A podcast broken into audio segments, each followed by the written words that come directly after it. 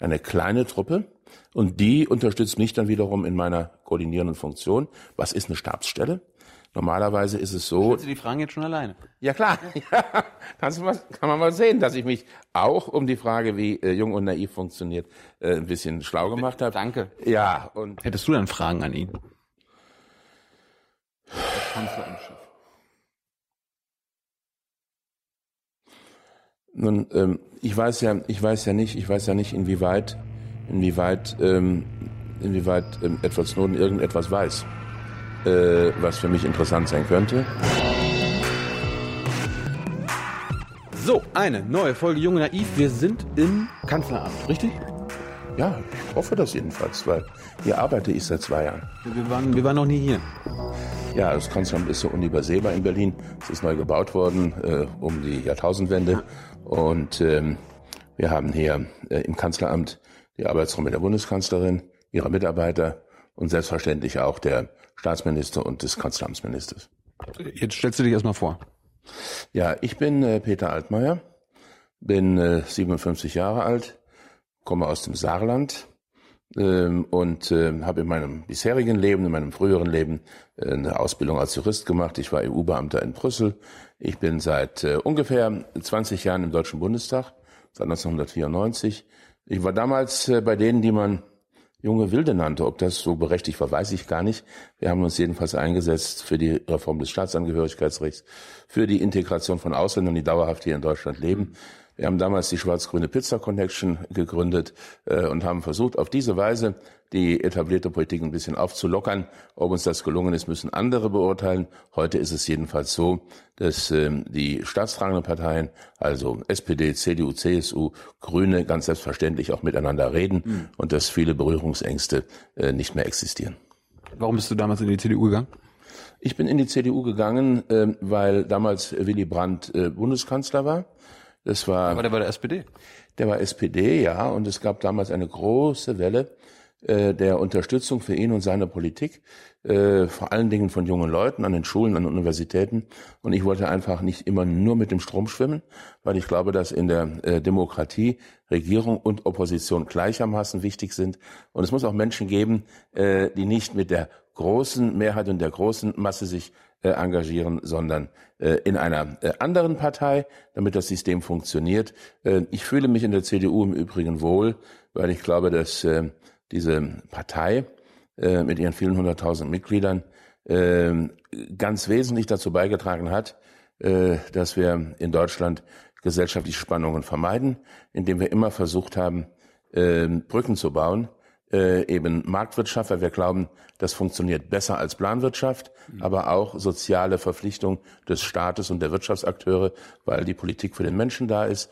Äh, das sind Dinge, da bekommt man nicht immer sofort einen Beifall für, äh, weil sich die markigen, die kernigen Positionen ganz anders anhören. Und trotzdem hat sich gezeigt, dass äh, seit Konrad Adenauer im Übrigen auch unter der Regierung von Helmut Kohl und jetzt unter der Regierung von Angela Merkel es der Union gelungen ist, zum einen Wachstum und Wohlstand zu kombinieren mit einem modernen Politikansatz, etwa im Bereich der Umweltpolitik äh, oder im Bereich der Flüchtlingspolitik.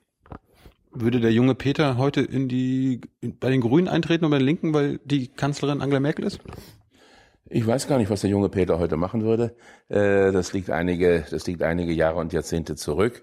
Ähm, glaube aber, dass ähm, äh, bei aller Überzeugung, die ich ähm, darin lege, bei jungen Leuten für die CDU und für Angela Merkel zu werben, man immer wieder sagen muss, in der Politik ist es wichtig, dass Menschen sich engagieren. Es ist nicht in erster Linie wichtig, wo das ist. Mir ist es am liebsten, es ist in der CDU äh, und für Angela Merkel. Aber äh, wenn jemand zu den Grünen geht, wenn jemand zur SPD geht, äh, dann leistet er ebenfalls einen Beitrag äh, zur Funktionsfähigkeit des politischen Systems.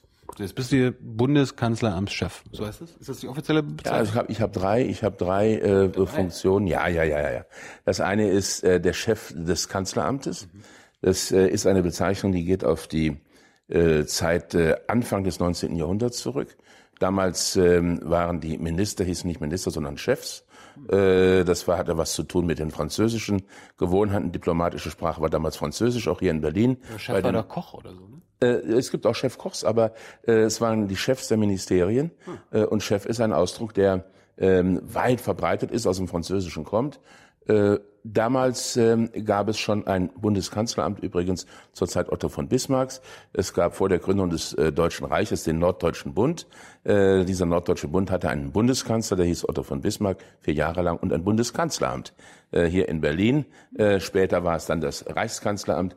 Äh, und diese Bezeichnung hat sich erhalten. Das heißt, ich bin der Behördenchef für die Bundeskanzlerin äh, und ich ähm, helfe mit, dass sie ihre Arbeit ähm, ordentlich machen kann, dass sie, vorbereitet wird zu Terminen, dass äh, die Verwaltung hier ordentlich äh, organisiert wird. Dann ist es so, dass die meisten äh, Kanzleramtschefs der letzten Jahre auch äh, Bundesminister waren, ähm, weil man irgendwann erkannt hat, dass ein Kanzleramtschef nur dann seine Aufgaben wirklich erfüllen kann, wenn er auch gegenüber seinen Kollegen, mit denen er ständig reden muss, mit denen er sich einigen muss, äh, über genügend Autorität und Respekt verfügt. Das, Deshalb, das hat er sonst nicht, oder was? Ähm, ich weiß nicht, ob er es sonst nicht hat. Es gibt äh, Ausnahmen und Beispiele für beide Positionen. Ähm, Frank-Walter Steinmeier zum Beispiel war ähm, ein, ähm, ein sehr bekannter Kanzleramtschef, war aber nicht Minister, sondern Staatssekretär. Hm. Ähm, umgekehrt ähm, äh, war schon Horst Emke in den 70er Jahren äh, Kanzleramtsminister. Äh, das war für Wolfgang Schäuble so, für Rudi Seiters, für Fritz Bohl. Es war so bei Thomas de Maizière und bei Ronald Pofalla und es ist bei Peter Altmaier auch so. Das entscheidet aber die Kanzlerin oder der Bundeskanzler und nicht derjenige, der dieses Amt ausführt. Die dritte Bezeichnung? Die dritte Bezeichnung ist, äh, dass man Staatssekretär der Bundesregierung ist. Da gibt es nur einen einzigen. Und das hat etwas damit zu tun, dass wir in Deutschland das Ressortprinzip haben. Das heißt, jeder Minister ist für seine Arbeit verantwortlich. Der Bundeskanzler hat die Richtlinienkompetenz in wichtigen Fragen. Aber manchmal ist es ganz wichtig, dass man die Ressorts der Bundesregierung auch koordiniert, wenn es um weniger wichtige Fragen geht, zum Beispiel, welche Punkte kommen auf eine Kabinettssitzung, welche Punkte werden mit und ohne Aussprache beschlossen, mhm. äh, wie kann man es erreichen, dass die Ministerien sich auf eine Position verständigen.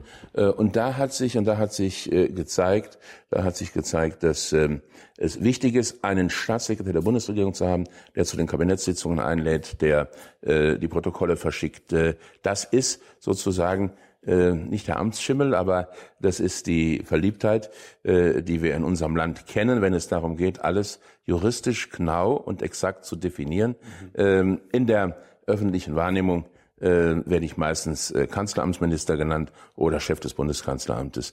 Äh, und mir ist es eigentlich, mir ist es eigentlich auch gar nicht so wichtig, wie die Amtsbezeichnung ist, sondern dass ich meine Arbeit machen kann und dass es am Ende funktioniert. Was hast du vorher gemacht? Ich war vorher, äh, wie gesagt, äh, Student der Rechtswissenschaften. Das habe ich sehr gerne gemacht. Ähm, ich habe äh, als Jurist mich spezialisiert auf äh, Europarecht. Das war damals eine ganz neue Disziplin. Die Europäische Union ist ja erst in den letzten Jahrzehnten zusammengewachsen.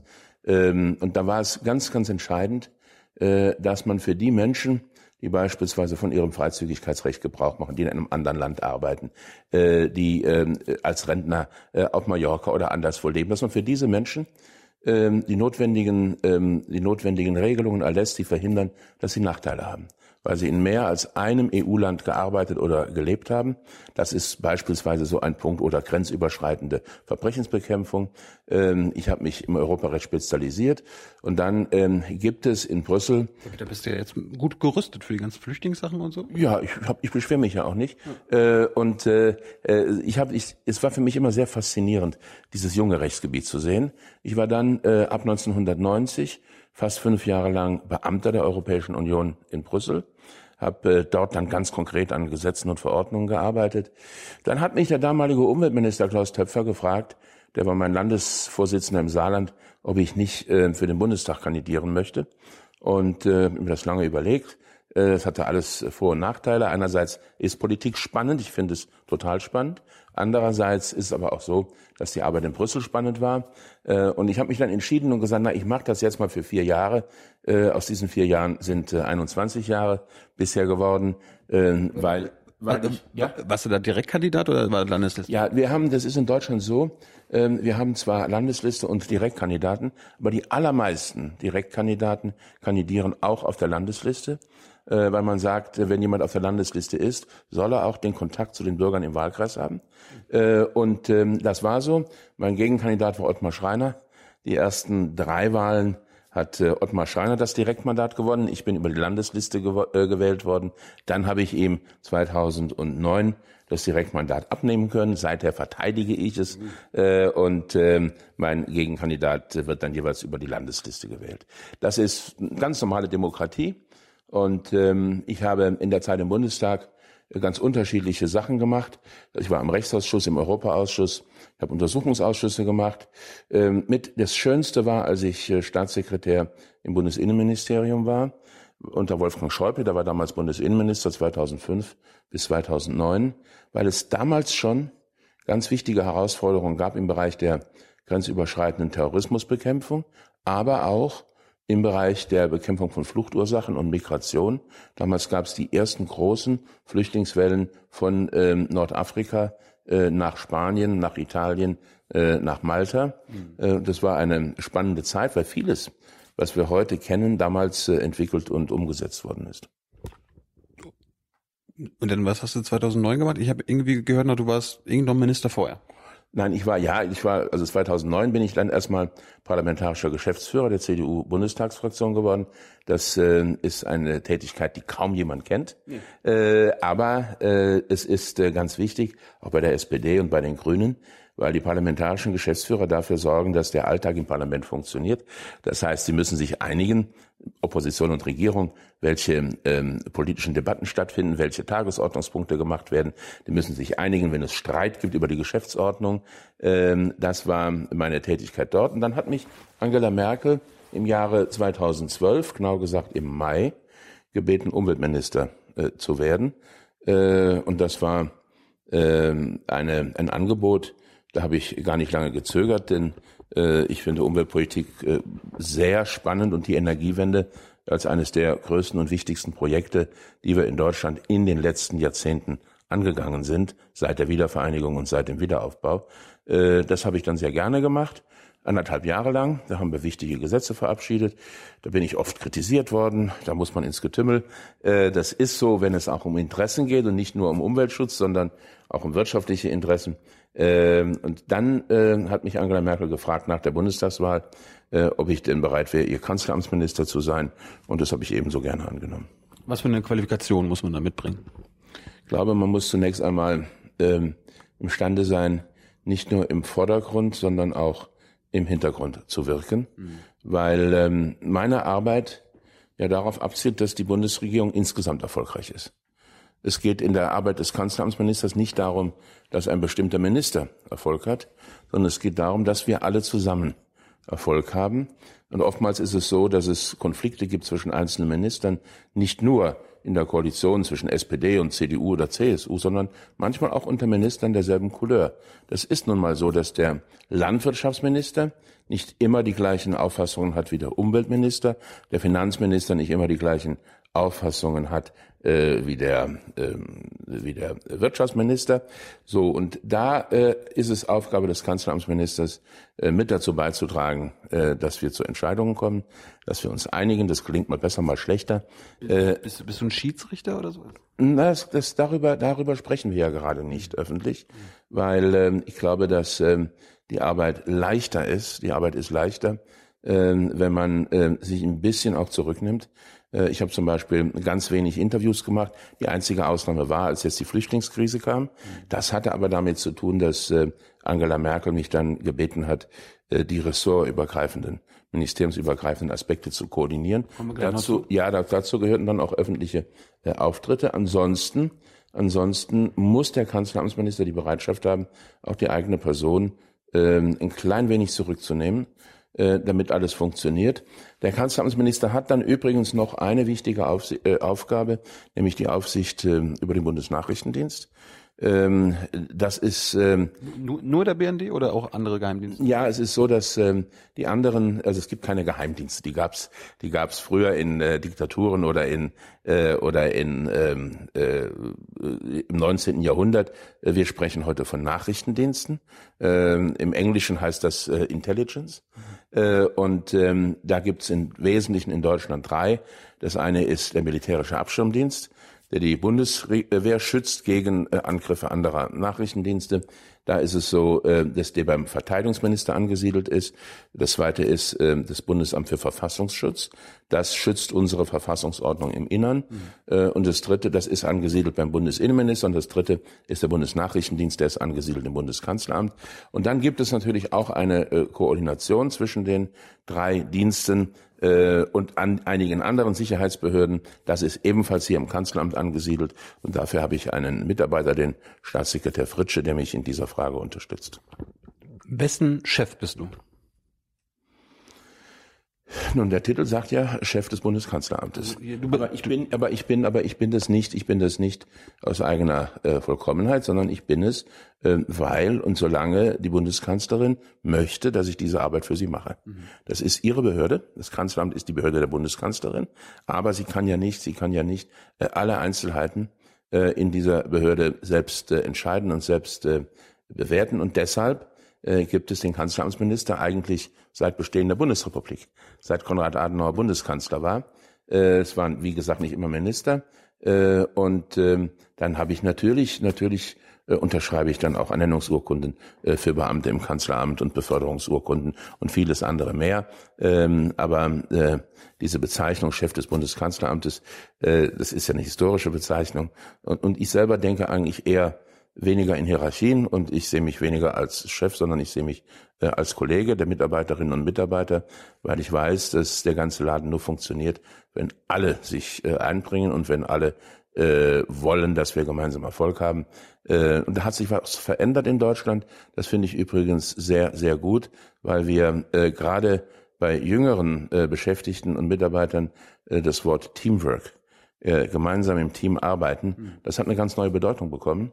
Äh, und das gilt auch in der Politik, das gilt auch in den Ministerien, in den Kanzlerämtern. Die jungen Beamten hier, äh, Mitarbeiterinnen und Mitarbeiter, die duzen sich äh, alle und äh, zwar nicht nur im Kanzleramt, sondern äh, viele duzen sich auch in anderen Ministerien und zwischen den Ministerien. Äh, das ist ein sehr lockerer und entspannter äh, Umgang äh, miteinander. Ich finde, das zeigt, dass, äh, dass die Entwicklung, die wir die letzten Jahre genommen haben, gar nicht so verkehrt war. Äh, wie viele Termine hast du so am Tag? Und das ist ähm, nichts, was ich äh, öffentlich, äh, was ich öffentlich an die große Glocke hänge, aber es sind genügend, weil ähm, die Arbeit, ähm, die ein Minister oder auch ein Kanzleramtsminister hat, äh, prinzipiell ja nicht begrenzt ist. Um ein Beispiel zu geben, ähm, um ein Beispiel zu geben. Ich bin, ähm, äh, da ich Politiker bin, so wie andere Minister auch, werde ich natürlich eingeladen an Kongressen, Konferenzen teilzunehmen. Ich werde eingeladen zu Wahlkampfauftritten in anderen Bundesländern von der CDU oder der CSU. So, und wenn Sie wissen, dass ich über 300 Kollegen im Deutschen Bundestag habe, die alle gerne möchten, dass Minister zu Ihnen in die Wahlkreise kommen. Es gibt Handwerkskammern, es gibt Industrie- und Handelskammern, es gibt Gewerkschaften und Arbeitgeber, es gibt Umweltverbände und viele andere mehr. Mhm. Äh, alleine, wenn ich alle diese An Einladungen annehmen würde, ähm, könnte ich sonst kaum noch etwas arbeiten. Und deshalb muss man als Kanzleramtsminister immer auch die Fähigkeit haben, Nein zu sagen. Ähm, es gibt Termine, die sind vorgegeben, zum Beispiel Kabinettssitzungen, Sitzungen mit den Staatssekretären der anderen Ministerien, um die Kabinettssitzungen vorzubereiten. Ähm, es gibt Bundestagssitzungen, Fraktionssitzungen. Äh, das ist ganz wichtig, damit die Politik auch geerdet bleibt denn wenn ich in die Fraktionssitzung gehe, jeden Dienstag, wenn Sitzungswoche ist, dann bekomme ich unmittelbar mit, wie die Kollegen denken, was sie in den Wahlkreisen am Wochenende gehört haben. Äh, das ist auch wichtig für meine Arbeit. Ähm, wenn ich, ähm, äh, wenn ich äh, mit den Staatssekretären der anderen Ministerien rede, dann weiß ich auch, wo dort der Schuh drückt. Und deshalb ähm, ist es ganz, ganz entscheidend, dass man diese Dinge ernst nimmt. So, und da der Tag aber nur 24 Stunden hat, bedeutet es, äh, dass man, dass man bereit sein muss, manchmal auch Nein zu sagen, weil man ansonsten nicht alles bewältigen kann. Du hast gerade 24 Stunden angesprochen. Wie viel davon beschäftigst du dich mit den Flüchtlingen? Äh, die Flüchtlinge haben uns ähm, in diesem Jahr, in dem letzten Jahr, ab der zweiten Jahreshälfte sehr intensiv beschäftigt. Äh, wir hatten, wenn ich das mal sagen darf, im Jahr 2014, im vorletzten Jahr, hatten wir uns sehr viel mit der Umsetzung des Koalitionsvertrages, äh, mit Sozialreformen, Rente mit 63, Mindestlohn, ähm, Frauenquote beschäftigt. Ähm, wir hatten uns ähm, Wir hatten uns dann in der ersten Hälfte 2015 sehr stark mit dem Thema Ukraine beschäftigt. Wie kann man erreichen, dass dort aus dem Kalten Krieg kein heißer Krieg wird? Wie kann man den Waffenstillstand stabilisieren? Dann hatten wir in der Jahresmitte, äh, es haben heute schon viele vergessen, ein riesiges Thema, das war Griechenland äh, und der Euro. Mhm. Kann man es schaffen, die Eurozone zu retten? Kann man erreichen, dass die Griechen im Euro bleiben und trotzdem die notwendigen Reformen machen, die man machen muss? So, und das war kaum äh, erledigt. Das geschafft, oder? Äh, ich glaube, dass man es noch nicht als endgültig ansehen kann. Das gibt es in der Politik ganz selten, dass man etwas endgültig geschafft hat, sondern ich glaube, dass ähm, man immer wieder, immer wieder versuchen muss, eine Situation zu stabilisieren. Aber es ist bis jetzt gelungen, die Eurozone mit all ihren Mitgliedern zu erhalten. Ich glaube, das ist gerade für junge Leute unheimlich wichtig, ähm, denn dieses europäische Projekt hat dazu geführt, dass wir keine Kriege mehr haben äh, zwischen den Staaten der Europäischen Union. Es hat dazu geführt, dass junge Leute überall studieren und arbeiten können, wo sie das möchten. Äh, das gab es in früheren Jahrzehnten so nicht. Äh, und deshalb möchte ich gerne, dass das erhalten bleibt. Äh, und dafür setze ich mich ein. Aber und das ist dann auch bei der Flüchtlingskrise ähm, ein ganz wichtiger Punkt. Aber warum bist du, du da jetzt dafür verantwortlich oder zuständig? Nein, ich bin dafür nicht ähm, zuständig, sondern es ist so, dass die Bundeskanzlerin sowohl äh, in der Ukraine-Krise wie in der Euro- und Staatsschuldenkrise äh, eine wichtige Rolle gespielt hat, weil es sich um Fragen handelt, die über den Zuständigkeitsbereich eines einzelnen Ministeriums hinausgehen, mhm. die Deutschland als Ganzes betreffen, Europa als Ganzes betreffen. Und äh, wenn äh, man zurückschaut, dann stellt man fest, dass alle deutschen Bundeskanzler sich intensiv um Europa gekümmert haben. Äh, Konrad Adenauer, Willy Brandt, Helmut Schmidt, äh, aber auch äh, Helmut Kohl und äh, jetzt Angela Merkel. So, und meine Aufgabe, ich habe es vorhin gesagt, ist ja, äh, dazu beizutragen, dass die Kanzlerin ihre Arbeit machen kann und sie dabei zu unterstützen. Und deshalb bin ich dann auch mit diesen Fragen beschäftigt. Aber das ist ja nur ein Teilzeit. Also das ist ein, ein, ja, ist ein Teil deiner Arbeit. Teil. Das ist ja ein Teil. Und zwar, warum, warum hat man da sich keinen geholt, der das Vollzeit macht? Weil im Kanzleramt die Fäden zusammenlaufen. In den Ministerien, da haben wir Minister, die machen Vollzeit ein Thema. Ja. Das ist nämlich ihr Ministerium, Gesundheit oder Innenpolitik oder Wirtschaft. So. Und das Kanzleramt, das hat nicht die Aufgabe, ein Thema, äh, ein Thema alleine und isoliert zu machen, sondern das muss die unterschiedlichen Interessen nicht nur aus 14 Ministerien, sondern auch die unterschiedlichen Interessen, die wir mit 16 Bundesländern haben, mit 28 oder 29 EU-Mitgliedstaaten haben, die so unter einen Hut zu bringen, dass am Ende etwas Funktionierendes daraus wird. Und das geht nur im Kanzleramt. Deshalb haben wir hier auch relativ wenig Mitarbeiter. Ähm, wir haben hier insgesamt rund 570 Mitarbeiter im Bundeskanzleramt. Äh, und das bedeutet, dass wir für ein Ministerium äh, wie das Innenministerium oder das Wirtschaftsministerium äh, gerade mal einige Dutzend Mitarbeiter haben, die sich darum kümmern und nicht über 1000 wie in diesen oder 2000 wie in diesen Ministerien, damit die Mitarbeiter auch, die für uns arbeiten, für die Kanzlerin, für mich, damit die Mitarbeiterinnen von vornherein auch die ganzen unterschiedlichen Aspekte äh, mit in ihre Arbeit einbeziehen können. Da geht es nicht darum, dass man sozusagen die letzte Entscheidung einer Geschäftsbereichsbehörde eines bestimmten Ministeriums äh, vor Ort nochmal durchführt, sondern es geht darum, dass die Politik ein großes Ganzes bildet. Mhm. Und das ist mehr als nur die Summe der Teile. Äh, und deshalb äh, machen wir das mit wenig Mitarbeitern. Und deshalb ist die Bundeskanzlerin für die gesamte deutsche Politik zuständig. Und der Chef des Kanzleramtes muss sie dabei unterstützen und muss sich dann auch mit 14 Ministerien und äh, 16 Bundesländern äh, beschäftigen. Wie, wie viel arbeiten denn hier an der Flüchtlingspolitik? An der Flüchtlingspolitik ist es so, dass wir in den einzelnen Abteilungen des Kanzleramtes äh, überall Menschen haben, die arbeiten. Die einen kümmern sich äh, um die Frage der Verteilung und der Aufnahme äh, gemeinsam mit dem Innenministerium. Die anderen äh, kümmern sich um die Unterbringung in Erst- Unterbringungsmöglichkeiten zusammen mit dem Verteidigungsministerium, andere um Transport, wieder andere um, ähm, um Verhandlungen mit Ländern in Afrika oder in, ähm, im Nahen Osten.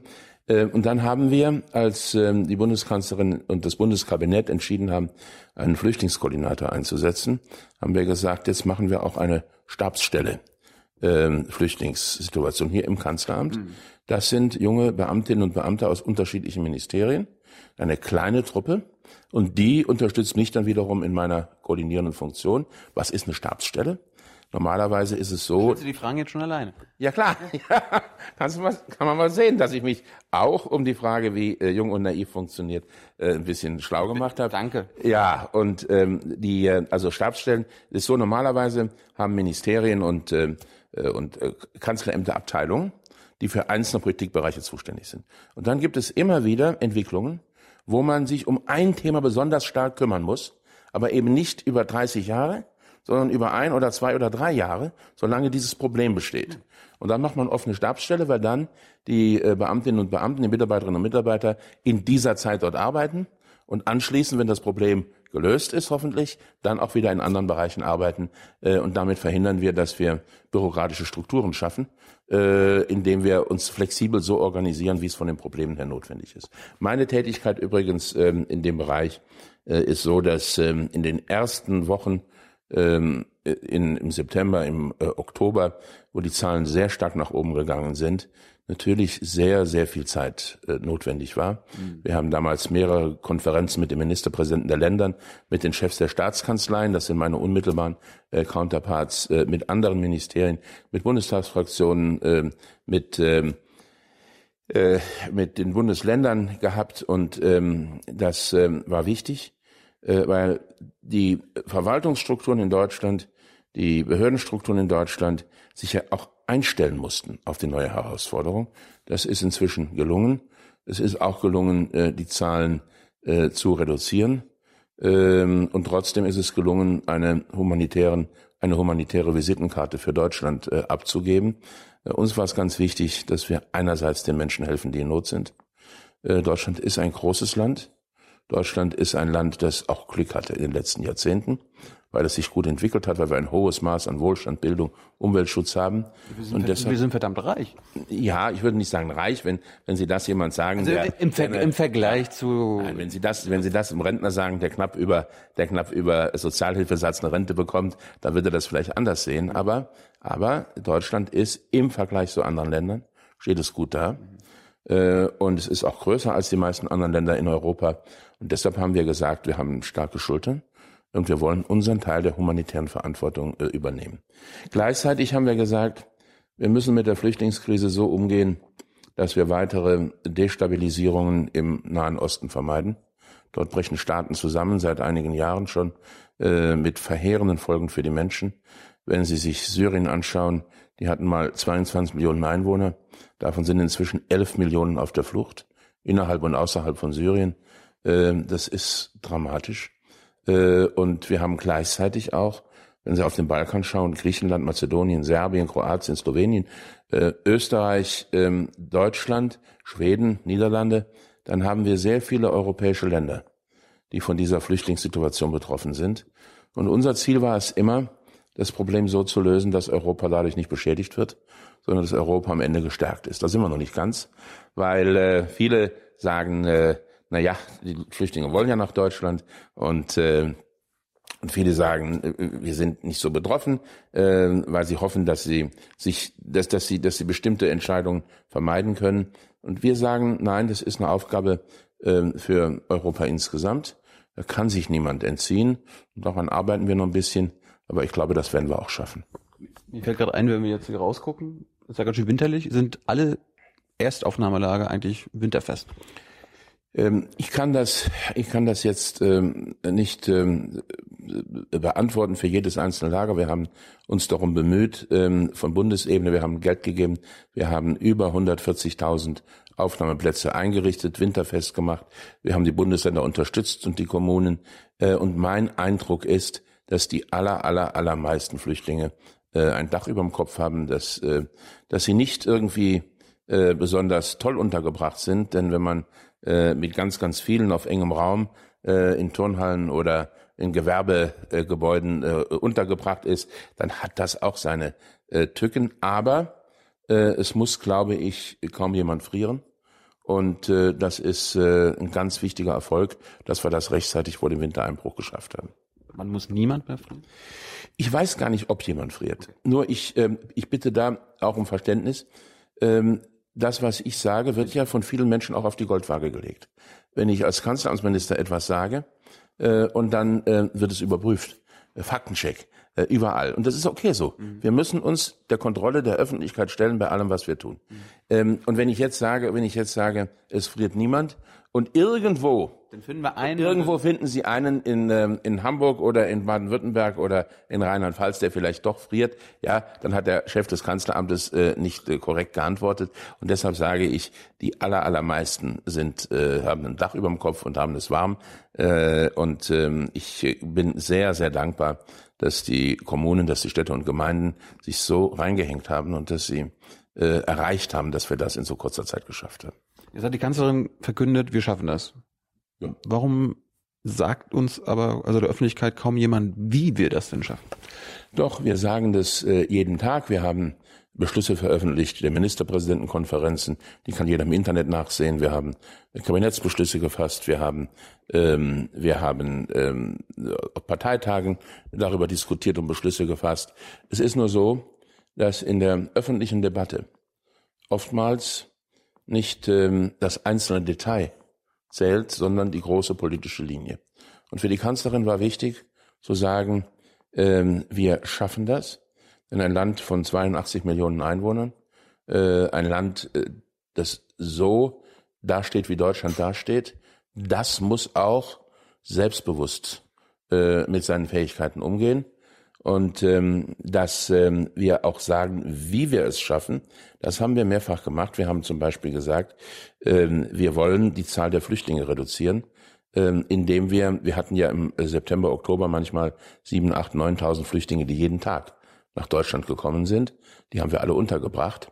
Ähm, aber wir haben gesagt, äh, wir wollen eigentlich, dass die Flüchtlinge nicht gezwungen sind, ihre Heimatregion zu verlassen äh, und quer äh, durch Europa äh, sich auf den Weg zu machen, sondern viele Flüchtlinge möchten gerne in der Nähe ihres Landes Syrien bleiben, bis der Bürgerkrieg beendet ist. Das war für sie sehr schwer, weil äh, die Essensrationen in den Flüchtlingslagern drastisch reduziert worden waren. Das war sehr schwer, weil sie keine Arbeitserlaubnis hatten. Das war total schwer, weil ihre Kinder nicht in die Schule gehen durften und keinen Schulunterricht hatten. Mhm. Und deshalb haben sich diese Menschen auf den Weg gemacht. Und dann haben wir gesagt, das Erste, was wir tun müssen, ist, wir müssen dafür sorgen, dass die Menschen auch in Syrien, Jordanien, im Libanon äh, ordentlich verpflegt werden, dass die Kinder in die Schule können, dass die Eltern arbeiten dürfen. Der zweite Punkt ist, äh, wir haben gesagt, äh, es macht doch keinen Sinn, dass Flüchtlinge äh, von illegalen Schleppern und Schleusern äh, um die äh, letzten Ersparnisse gebracht werden, dass sie in Lebensgefahr gebracht werden. Es sind mehrere hundert, mehrere tausend Menschen äh, in den letzten Monaten ertrunken bei dem Versuch, nach Europa zu kommen. Äh, und deshalb haben wir gesagt, wir wollen die illegale Migration durch Schleuser und Schlepper ersetzen durch Möglichkeiten der legalen Migration. Also, das heißt, also dass sie einfliegen können? Ja, und zwar, äh, ob sie nun fliegen oder ob sie mit dem äh, Schiff äh, kommen oder mit dem Zug, das ist eine technische Frage, aber es geht darum, dass wir angeboten haben, wenn dieser Zustrom reduziert werden kann, der sehr ungeordnet zum Teil und mit großen, mit großen Problemen für die betroffenen Menschen stattgefunden hat, dann sind wir auch bereit, legal Flüchtlinge in Europa aufzunehmen. Dann kann man darüber mit der Türkei, mit Libanon, mit Jordanien reden, mit dem Flüchtlingshilfswerk der Vereinten Nationen. Dann können die Flüchtlinge schon anfangen, Deutsch zu lernen, bevor sie nach Deutschland kommen. Äh, man kann äh, sie auf das vorbereiten, was sie hier erwartet. Man kann ihre beruflichen Qualifikationen äh, ermitteln und ihnen helfen, die richtige Arbeit zu finden. Das wollen wir eigentlich erreichen. Äh, und wenn uns das gelingt, dann werden wir, dann werden wir auch äh, diesen äh, Flüchtlings, äh, diese Flüchtlingsbewegung äh, besser ähm, äh, besser überschauen und besser organisieren können. Wir haben zweitens äh, den, ähm, viel getan in den letzten Wochen und Monaten, um die Menschen, die hierher kommen, besser zu integrieren. Ähm, nämlich indem wir gesagt haben, sie sollen äh, deutsche Sprache lernen. Deutsch ist nicht alles, aber ohne Deutsch ist alles nichts. Äh, sie sollen in Arbeit kommen, sie sollen in die Schule gehen, sie sollen studieren können, je nachdem, was ihre Fähigkeiten sind. Und wir sagen natürlich auch, und auch das muss ein Politiker manchmal sagen, äh, wenn jemand nicht wirklich Flüchtling ist, wenn er nicht vor Herrn Assad und seinen Fassbomben flieht, wenn er nicht in unmittelbarer Not ist, sondern wenn er nur nach einem besseren Leben Ausschau hält, dann hat er kein Recht auf Asyl in Deutschland Und dann müssen die Verfahren so beschleunigt werden, äh, dass die Menschen, die nicht anerkannt werden, dann auch wieder in ihre Heimatländer zurückkehren können. Das bezieht sich vor allen Dingen auf Albanien, auf Serbien, äh, auf äh, Bosnien-Herzegowina, Mazedonien. Dort sind sehr, sehr viele Menschen gekommen, die keinen Asylgrund haben, weil sie nicht persönlich verfolgt waren.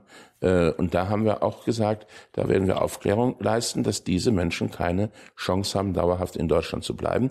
Wir wollen die Hilfe auf diejenigen konzentrieren, die sie am dringendsten benötigen. Jetzt gab es aber schon, also die Kanzlerin hat in der Neujahrsansprache gesagt, dass sie schon in der Neujahrsansprache zu, das Jahr zuvor gesagt hat, die Flüchtlinge kommen, größte Flüchtlingswelle seit dem Zweiten Weltkrieg. Äh, aber ihr habt erst im Sommer angefangen, quasi europäisch mal irgendwie was zu koordinieren und eine Quote versucht, eine Quotenregelung, eine faire Quotenregelung der Verteilung äh, also anzustoßen. Dabei haben ja andere EU-Staaten schon vor einem Jahr gesagt, hier, komm, Frau Merkel, wir müssen da eine Quote finden. Warum habt ihr damals gesagt, nee? Naja, das, die Diskussion über die Quote, die ist schon 20 Jahre alt. Äh, und die Länder, die immer viele Flüchtlinge hatten, die waren für die Quote und andere, die weniger hatten, waren nicht so begeistert. Äh, und es hat manchmal geändert, weil mal dieses Land und mal jenes Land im Fokus war. Ich persönlich war eigentlich immer für diese Quote. Ähm, die Kanzlerin hat es auch äh, immer für richtig gehalten. Ähm, aber es hat lange gedauert, äh, bis sich das ähm, in der ganz allgemein in Deutschland auch durchgesetzt hat. Jetzt wird es von allen vertreten, von SPD, CDU, CSU, auch von den Grünen. Ähm, und hat die SPD denn immer geblockt oder wie war das? Nein, es gibt, es gibt, äh, ich glaube, das war keine parteipolitische Frage, sondern es war so, dass wir äh, im Jahre 1900, ähm, im Jahre 1992, 93 unser Grundgesetz geändert hatten. Damals hatten wir auch schon sehr viele Wirtschaftsflüchtlinge in Deutschland, Asylbewerber, die eigentlich nicht verfolgt waren, die nicht anerkannt wurden, über 400.000. Mhm. Äh, und ähm, da wurden einige anerkannt, andere nicht. So, und da haben wir gesagt, okay, wir ändern das Grundgesetz. Ergebnis war, es kamen viel weniger Menschen nach Deutschland. Aber es kamen sehr viele nach Schweden, nach Spanien, nach Italien. So, und da haben viele gesagt, na, jetzt haben wir doch unser Grundgesetz geändert, jetzt sollen die auch mal ihre Hausaufgaben machen hm. und sollen mal schauen, dass es keine Anreize gibt für Wirtschaftsmigration und dass es keine äh, Fehlsteuerung gibt. Ähm, und da haben halt eben alle die, die vorher dafür gekämpft hatten, dass wir das so äh, organisieren können, die haben dann gesagt, Vorsicht, Vorsicht mit Quoten. Das ist für viele die einfache Lösung. Dann brauchen sie ihre Hausaufgaben nicht so machen. Das war damals vielleicht sogar verständlich, weil insgesamt nicht so viele Flüchtlinge nach Europa kamen. Und jetzt haben wir diese größte Flüchtlingsbewegung seit dem Ende des Zweiten Weltkriegs. Äh, wir haben Hunderttausende von Menschen, die sich auf den Weg gemacht haben. Und das ist eine Herausforderung, die kann eigentlich Europa nur insgesamt bewältigen. Ähm, und deshalb brauchen wir gemeinsame Regelungen. In der Vergangenheit und auch bis heute ist es so, dass ähm, ein Asylbewerber dort Asyl beantragen muss, wo er als erstes in der Europäischen Union ankommt. Das sind bei den Flüchtlingen aus Syrien, aus dem Irak, ist das vor allen Dingen Griechenland. So, und jeder kann, und jeder kann nachvollziehen, dass es für Griechenland nicht so ganz einfach wäre, für Hunderttausende Flüchtlinge Asylverfahren und Rückführungen durchzuführen.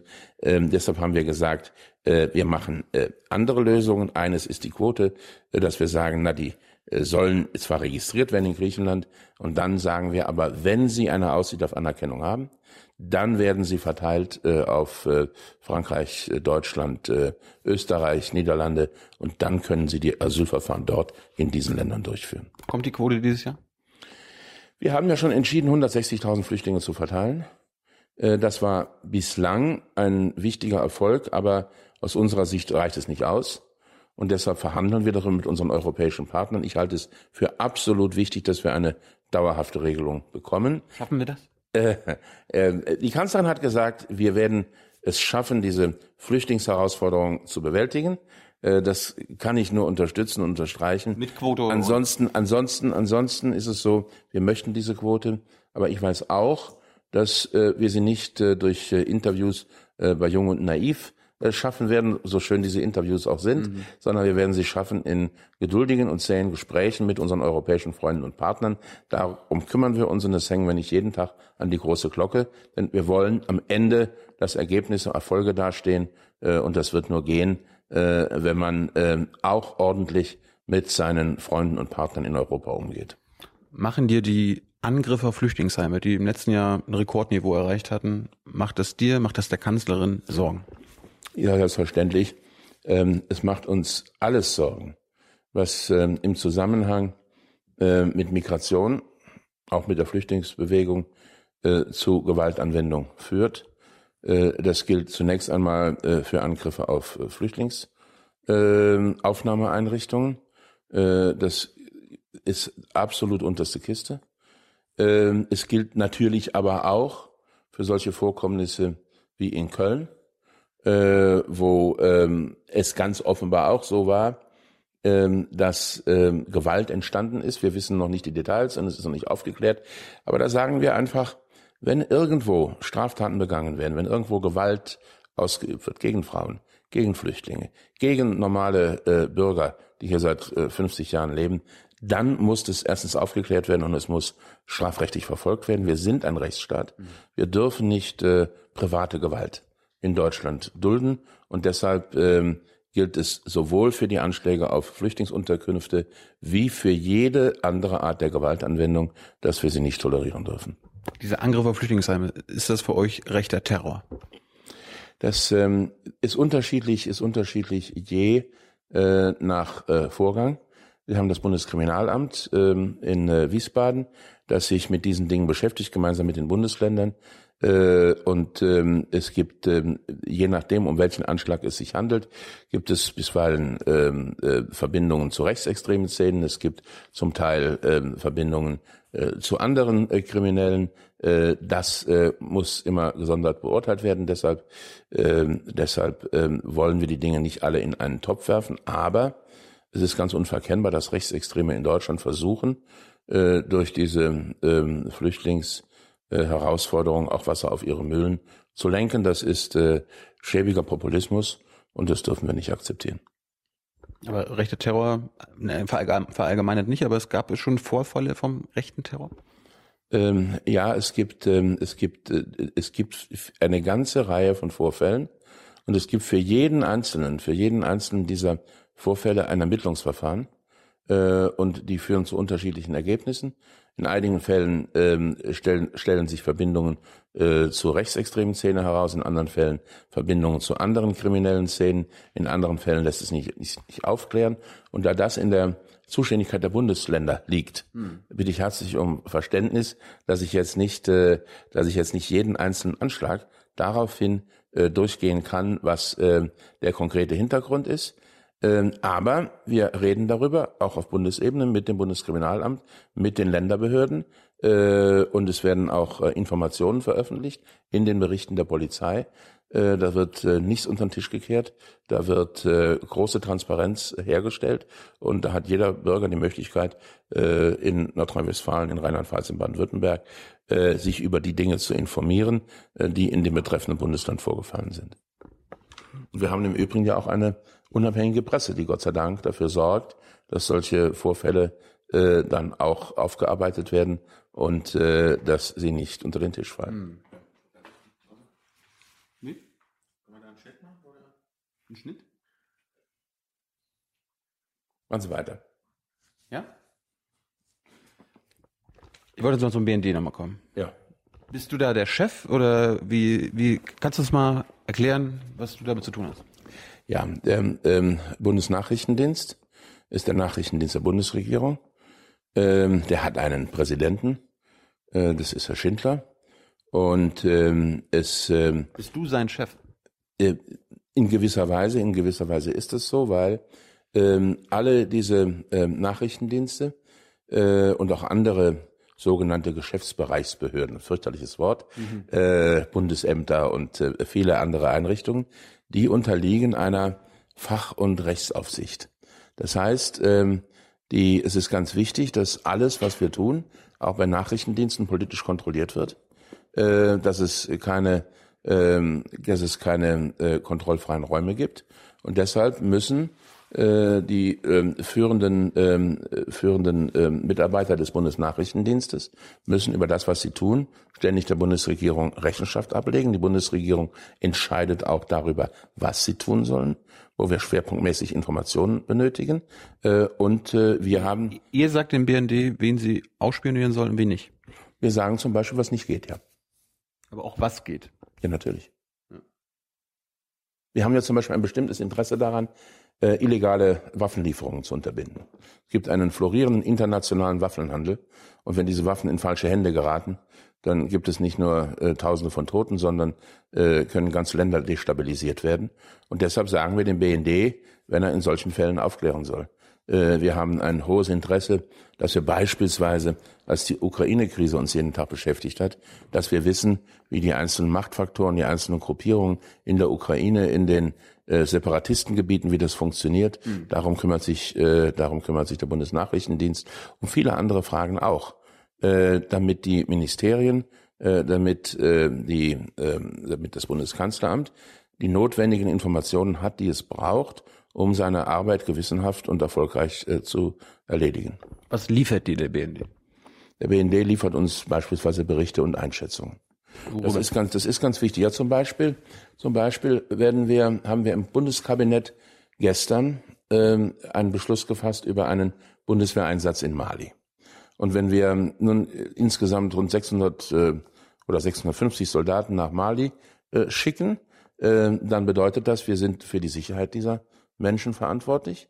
Äh, wir müssen äh, einen klaren Überblick haben, äh, wie dort äh, die Aktivität von terroristischen Gruppierungen äh, sich gestaltet, äh, was die Regierung tut, äh, wie die Verhältnisse zu den Nachbarstaaten sind. Äh, da hilft uns dann der Bundesnachrichtendienst. Das macht er, das macht er auch, indem er öffentlich zugängliche Quellen auswertet. Äh, aber er macht es auch so wie andere Nachrichtendienste auch, indem er sich äh, bestimmter Aufklärungsmethoden äh, bedient, sowohl technischer Art wie auch das, was man bei Matahari-Filmen äh, sieht, nämlich Informationsbeschaffung hm. äh, über sogenannte menschliche Quellen, äh, damit man, damit man einen Überblick darüber hat, äh, was notwendig ist. So etwas gibt es in allen demokratischen Ländern dieser Welt, in den nicht-demokratischen sowieso. Hm. Äh, darauf kann kein Land verzichten. Aber der entscheidende Punkt ist, dass wir das kontrollieren und dass wir das überblicken weil es den Führungsanspruch der Politik gibt. Die Politik muss entscheiden, was gemacht werden darf und was nicht. Überblickst du alles, was der BND macht? Also das, weißt, das weißt, du, weißt du von allem, was der BND macht? Nein, das kann ich gar nicht wissen, weil äh, mein Kopf nicht wesentlich größer ist äh, als der meines äh, Interviewpartners äh, vom vom äh, vom vom Kubikzentimeter Inhalt her gesehen äh, und ich kann unmittelbar ich, ich kann unmöglich äh, die Millionen Akten äh, die es äh, im BND oder irgendwo äh, gibt oder in anderen Bundesbehörden äh, jedes einzelne Blatt und jede einzelne Seite kennen. Das kann niemand. Aber dafür haben wir in Deutschland auch eine Kontrolle durch das Parlament, äh, durch die Medien. Und immer dann, wenn irgendwo etwas ähm, sich etwas herausstellt, was nicht geht, dann äh, äh, schaut man besonders genau hin, dann ändert man das dann stellt man es ab.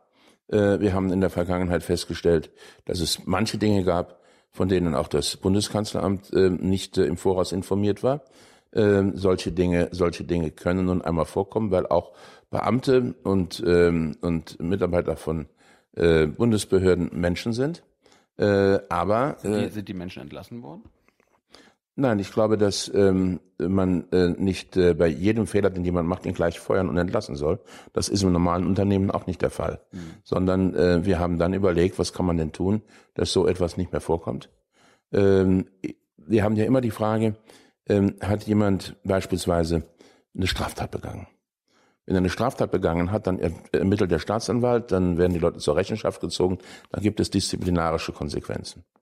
Äh, wenn jemand, wenn jemand eine Entscheidung trifft, die die Bundesregierung vielleicht so nicht hätte treffen wollen, ähm, aber ähm, er hat sie anders getroffen und äh, äh, er hat damit keine Gesetze verletzt, dann ist es nicht automatisch ein Straftatbestand, aber es geht trotzdem nicht, weil äh, in der Demokratie eben die demokratisch gewählte Regierung und das Parlament den Anspruch haben, die Vorgaben zu machen und niemand anders.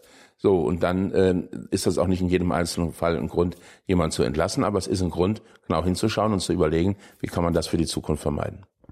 Nimmst du an, dass zum Beispiel die Amerikaner und Russen den Chef des Bundeskanzleramts überwachen?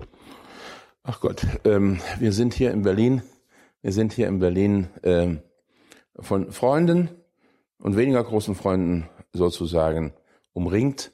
Wenn Sie hier im kleinen Regierungsviertel spazieren gehen, dann finden Sie die amerikanische, die französische, die englische, die russische, die chinesische, die niederländische, die belgische Botschaft. Ähm, es gibt ganz, ganz viele Länder. Und die allermeisten von diesen Ländern, also alle eigentlich, die ich kenne, haben einen, einen, einen eigenen Nachrichtendienst.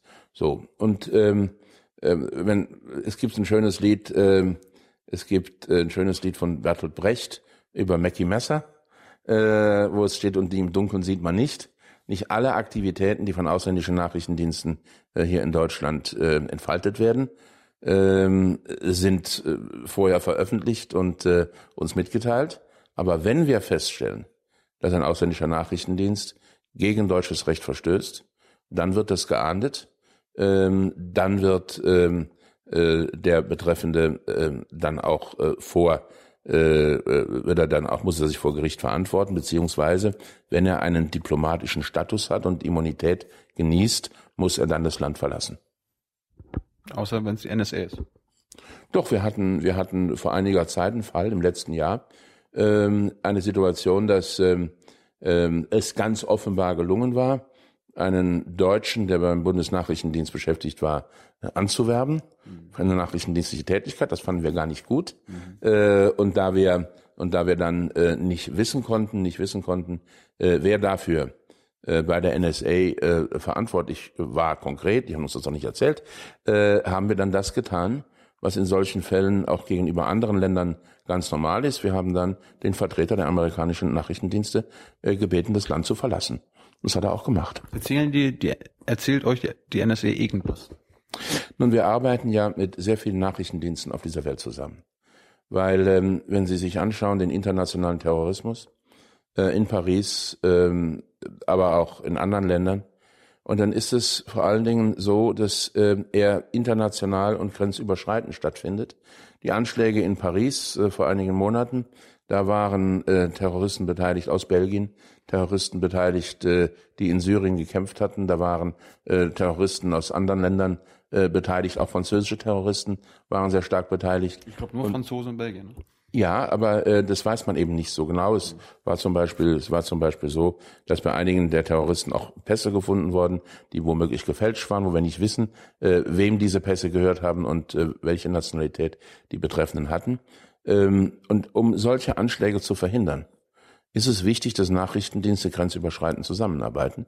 Und das tun wir äh, auch mit Nachrichtendiensten aus anderen Ländern und selbstverständlich natürlich auch äh, mit unseren äh, amerikanischen Freunden und Partnern. Was nicht bedeutet, dass wir jede einzelne Maßnahme von denen besonders toll finden. Mhm. Äh, darüber reden wir dann mit denen, und zwar ganz selbstbewusst.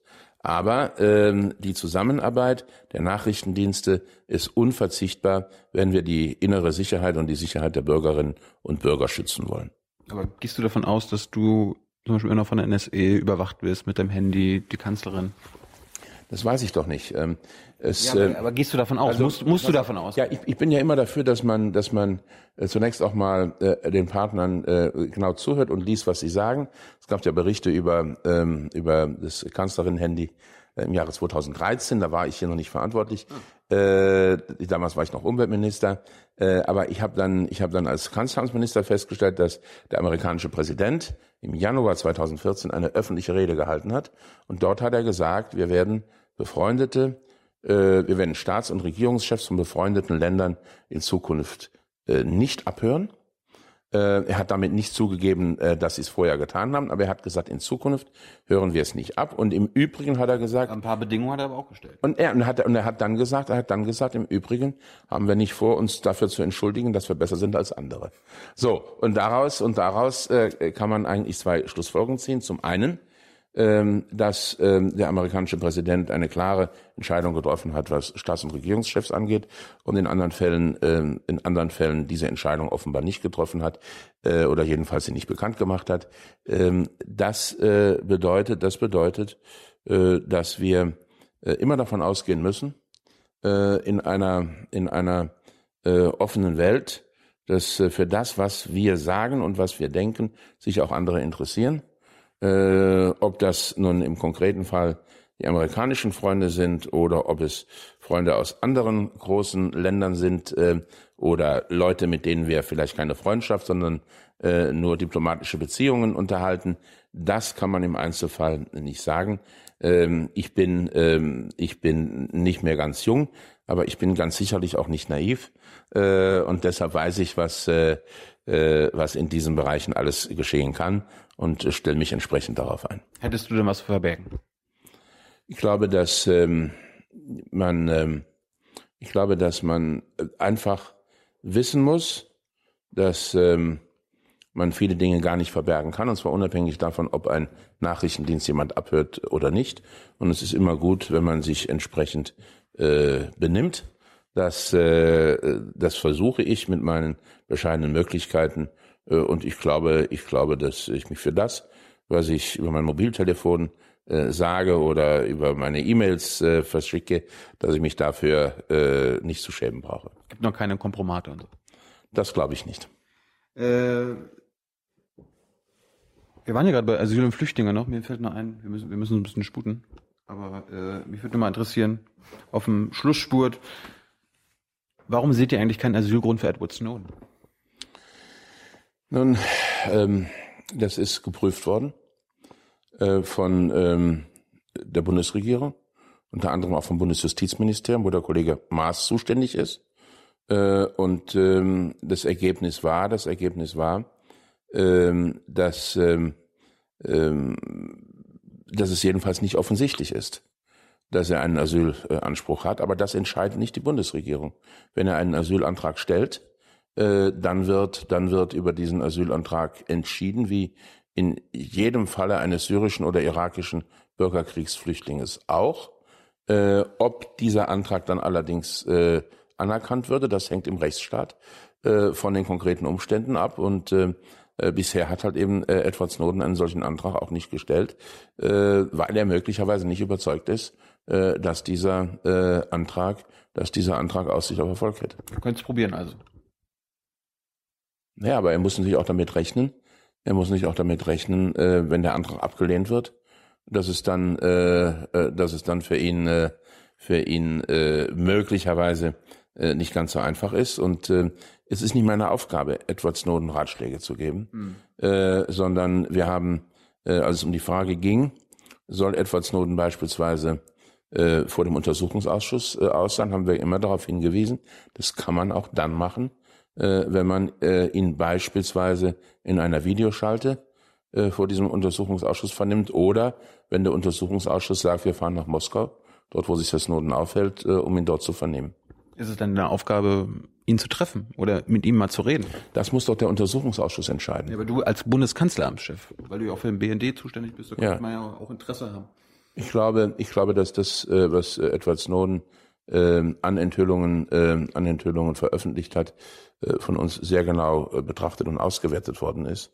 Und ähm, deshalb und deshalb ähm, haben wir jedenfalls gesagt, haben wir jedenfalls gesagt, dass das eine Frage ist, die jetzt vom Bundesnachrichtendienst, äh, Entschuldigung, die jetzt vom äh, Bundestagsuntersuchungsausschuss äh, weiter aufzuklären ist. Und dort wird sie diskutiert. Und äh, ich habe volles Vertrauen in die Abgeordneten, dass sie rechtsstaatlich und angemessen damit umgehen.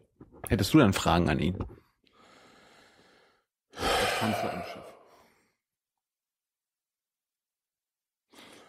Nun, ähm, ich weiß ja, ich weiß ja nicht, ich weiß ja nicht, inwieweit, inwieweit, ähm, inwieweit ähm, Edward Snowden irgendetwas weiß, äh, was für mich interessant sein könnte.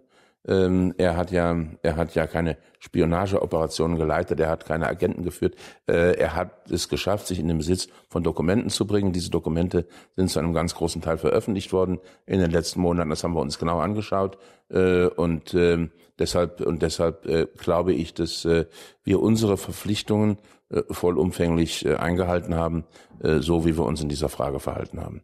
Das haben wir unter anderem mal von Edward Snowden gelernt, dass der BND auch äh, den Amerikanern zum Beispiel Metadaten weitergibt, die für Drohnenmorde verwendet werden. Ist euch das klar? Ähm, nein, wir haben in dieser Frage mehrere äh, Anfragen des Parlaments beantwortet. Die kann man auch nachlesen. Das ist äh, im Internet recherchierbar, mhm. äh, in den Bundestagsdrucksachen äh, niedergelegt und ähm, deshalb und deshalb darüber wird seit vielen Monaten diskutiert. Äh, und ähm, alle Beteiligten haben uns versichert, dass mit den Daten, äh, die der BND weitergibt, äh, keine äh, Menschen ermordet werden können. Ähm, das äh, ist der Sachstand, den die Aufklärung erbracht hat. Und ähm, deshalb habe ich keinen Anlass, keinen Anlass, äh, keinen Anlass im Augenblick etwas anderes anzunehmen. Ähm, Im Übrigen ist es so, und da bitte ich herzlich auch um Verständnis, dass äh, alle diese Fragen diskutiert werden mit dem Parlament, mit dem Bundestag. Da haben wir ein Kontrollgremium, da sitzt Christian Ströbele drin für die Grünen. Äh, da war ich selbst schon mal Vorsitzender, als ich noch Parlament, also in erster Linie parlamentarischer Geschäftsführer war. Mhm. Äh, und in diesen Gremien beantworten wir alle diese Fragen äh, sehr umfänglich und sehr ausführlich. Aber es gibt viele Fragen der Nachrichtendienste, die sich nicht für öffentliche Debatten äh, äußern. Äh, und deshalb ähm, sagen wir dann auch immer, wenn solche Anfragen kommen in der Bundespressekonferenz, äh, auch von Thilo Jung, dann sagen wir, äh, solche Fragen werden gegenüber dem Parlament und seinen Gremien beantwortet. Euch haben die Amerikaner ja auch versichert, dass Rammstein da nicht für die Drohneneinsätze und so weiter verwendet wird. Noch einmal, wir diskutieren über diese Fragen nicht mit Jung und Naiv, ja, aber, sondern. Aber die Öffentlichkeit will ja ein bisschen wissen. Ja, und das haben wir alles, das haben wir alles in den Bundestagsdrucksachen, die öffentlich sind, niedergelegt. Äh, und äh, das wäre für die nächste Sendung von Jung und Naiv vielleicht ein lohnendes, äh, ein lohnender Gegenstand, um das mal den Menschen in Deutschland zu erklären. Gut. Ja. Äh, was kommt, was kommt nach dem Kanzleramtschef? Kanzler? Nö. Nee? Nö. Hast du keine Ambition?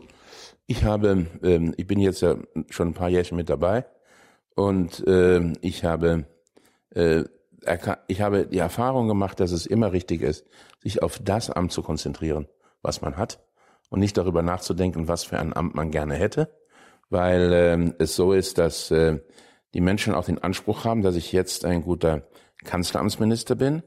Das versuche ich zu sein. Äh, und wenn ich mir Gedanken darüber machen würde, welche anderen Ämter, äh, in welchen anderen Funktionen äh, ich mich mir vorstellen könnte, dann wäre ich abgelenkt von dem, was ich eigentlich tun muss, nämlich meine Pflicht an der Stelle, an der ich stehe. Zum Abschluss, du twitterst zu wenig. Kannst du mir wieder ein bisschen mehr twittern? Ach, ähm, ich glaube, ich habe in der ähm, in den letzten vier Jahren einige tausend Tweets rausgehauen. Äh, ich äh, habe, äh, glaube ich, 83.000 oder 82.000 Follower. Das ist im Vergleich zu einem Fußballstar wie KK nicht besonders viel, aber in der deutschen Politik ist das schon eine Hausnummer. Mhm. Und dass ich nicht jeden Tag twittere, hängt halt eben auch damit zusammen, dass vieles von dem, was ich hier arbeite, sich eben für kurze Tweets mit 140 Zeichen äh, nicht unbedingt eignet äh, und dass man oftmals auch keine Zeit dafür hat, was schade ist. Ich finde, Twitter ist ein sehr spannendes Medium und zum Beispiel, wenn ähm, dann solche Anschläge passieren wie in Paris, ähm, dann ähm, ist es möglich, äh, wenn man äh, die richtige Timeline hat. Wenn man also sich äh, französischen Journalisten, den Redaktionen von Figaro und Le Monde folgt, wenn man. Bist du Französisch? Äh, ja, das musste ich ja, als ich EU-Beamter war äh, weil damals die Arbeitssprache Französisch war in allen äh, Behörden der Kommission. Und äh, das habe ich aber damals auch erst als Erwachsener gelernt. Äh, ich hatte in der Schule Latein und Altgriechisch und äh, es war nicht so ganz einfach, aber es hat Spaß gemacht. So und ich habe damals bei Charlie Hebdo, was ja eine fürchterliche Geschichte war, habe ich dann mal geguckt, wem kann ich dann in Frankreich folgen, äh, um die besten und zuverlässigsten Infos zu haben. Und das hat mir zum Beispiel dann auch geholfen, in der, äh, bei diesem Anschlag äh, in Paris, äh, den wir im ähm, Herbst hatten. Es hat das nämlich dazu geführt, ähm, dass ich viele Dinge schon wusste, bevor sie in Deutschland auf den Nachrichtenagenturen verbreitet worden sind. Das hat allerdings auch nicht dazu geführt, dass der Anschlag ungeschehen gemacht mhm. werden konnte. Ich bin immer ganz traurig, wenn ich sehe, dass es Menschen gibt, die so verblendet sind, dass sie versuchen, unsere, unseren freien Lebensstil, unsere Art von Gesellschaft, dass Leute irgendwo in ein äh, Heavy Metal Konzert gehen können, dass sie äh, froh und frei sein können, dass sie sich ausleben, dass sie ganz einfach privat sein können, die das nicht akzeptieren und versuchen, es kaputt zu machen. Und das dürfen wir niemals akzeptieren, denn es ist das Beste, was wir äh, in den äh, letzten 2000 Jahren äh, erreicht haben. Äh, Demokratie, bescheidener Wohlstand und Freiheit für jeden Einzelnen. Jetzt beteiligen wir uns ja am Krieg gegen den Terror und besiegen wir den dieses Jahr. Ich glaube, dass wir ihn besiegen werden. Ähm, aber es wird, nein, es wird, es wird nie so sein, ähm, dass wir irgendwann sagen, jetzt hat der Terror die weiße Fahne gehisst, äh, weil äh, die Terrorgruppierungen äh, aus vielen kleinen äh, Organisationen und Einheiten bestehen. Alleine in Syrien bekämpfen sich dschihadistische äh, Terrorgruppen äh, in großer Zahl. Einige von denen machen ihre Aktivitäten nur in Syrien, andere versuchen sie nach Europa zu tragen äh, drohen uns ganz offen. Ähm, da ist es unsere Aufgabe, Anschläge zu verhindern. Es ist unsere Aufgabe, die Operationsbasis der Terroristen zu reduzieren. Das gelingt uns derzeit im Irak übrigens, wo die, äh, der IS, der Islamic State, äh, rund ein Viertel bis ein Drittel seines Gebietes wieder verloren hat. Ähm, aber es ist eine Aufgabe, die jeden Tag neu beginnt und die uns jedenfalls in meiner politischen äh, in meiner politischen Amtszeit, sofern ich die doch vorhersehen kann, nicht verlassen wird. Äh, und wir müssen die Terrorismusbekämpfung so organisieren, äh, dass wir dafür die Werte nicht opfern, die wir verteidigen wollen. Das heißt, wir müssen weiter unser freies Leben leben, aber müssen dafür sorgen, dass Terroristen keine Chance haben. Aber jetzt, wirklich jetzt die Frage, äh, wenn, die, wenn, wenn du sagst, der Terror wird es immer geben, wird es also, ist es ein unendlicher Krieg? Ähm, ja, wir äh, kämpfen ja auch seit ähm, ähm, seit ähm, äh, Kain seinen Bruder Abel äh, erschlagen hat, äh, in einem äh, unendlichen äh, Prozess gegen Kriminalität, mhm. gegen Mord und Totschlag, gegen Gewalt, gegen Straftaten. Äh, das tun wir ziemlich erfolgreich, glaube ich übrigens, wenn man es vergleicht mit anderen Ländern.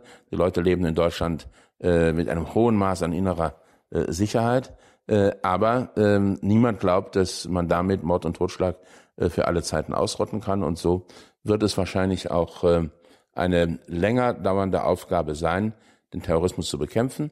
Ähm, wir hatten in Deutschland auch schon mal einen Linksterrorismus der Rote Armee-Fraktion, wo viele Menschen umgebracht worden sind. Und trotzdem ist es gelungen, die RAF zu besiegen. Das ist aber keine Garantie dafür, äh, dass es nicht andere Terroranschläge gibt, wie man jetzt gesehen hat beim islamistischen Terror, der uns seit ungefähr seit ungefähr 14 Jahren äh, zu schaffen macht. Äh, und äh, wir müssen äh, einfach darauf gewappnet sein, äh, dass es ganz unterschiedliche Formen von Terrorismus gibt und dass der Staat imstande sein muss, äh, diesen Terrorismus zu bekämpfen, so gut es irgendwie geht. Peter, Dankeschön für dieses offene, ehrliche Gespräch. Ich war froh, dass du dich ganz anders anhörst, als wenn ich dich mal bei Berlin direkt und äh, heute und so weit sehe. Ja, wir waren ja auch heute bei Jung und Naiv. Ja, danke. Grüß die Kanzlerin. Ja. Vielleicht kommt sie ja irgendwann mal. Ja, und äh, weiterhin weiterhin erfolgreiche Arbeit. Dankeschön. Okay. Ciao.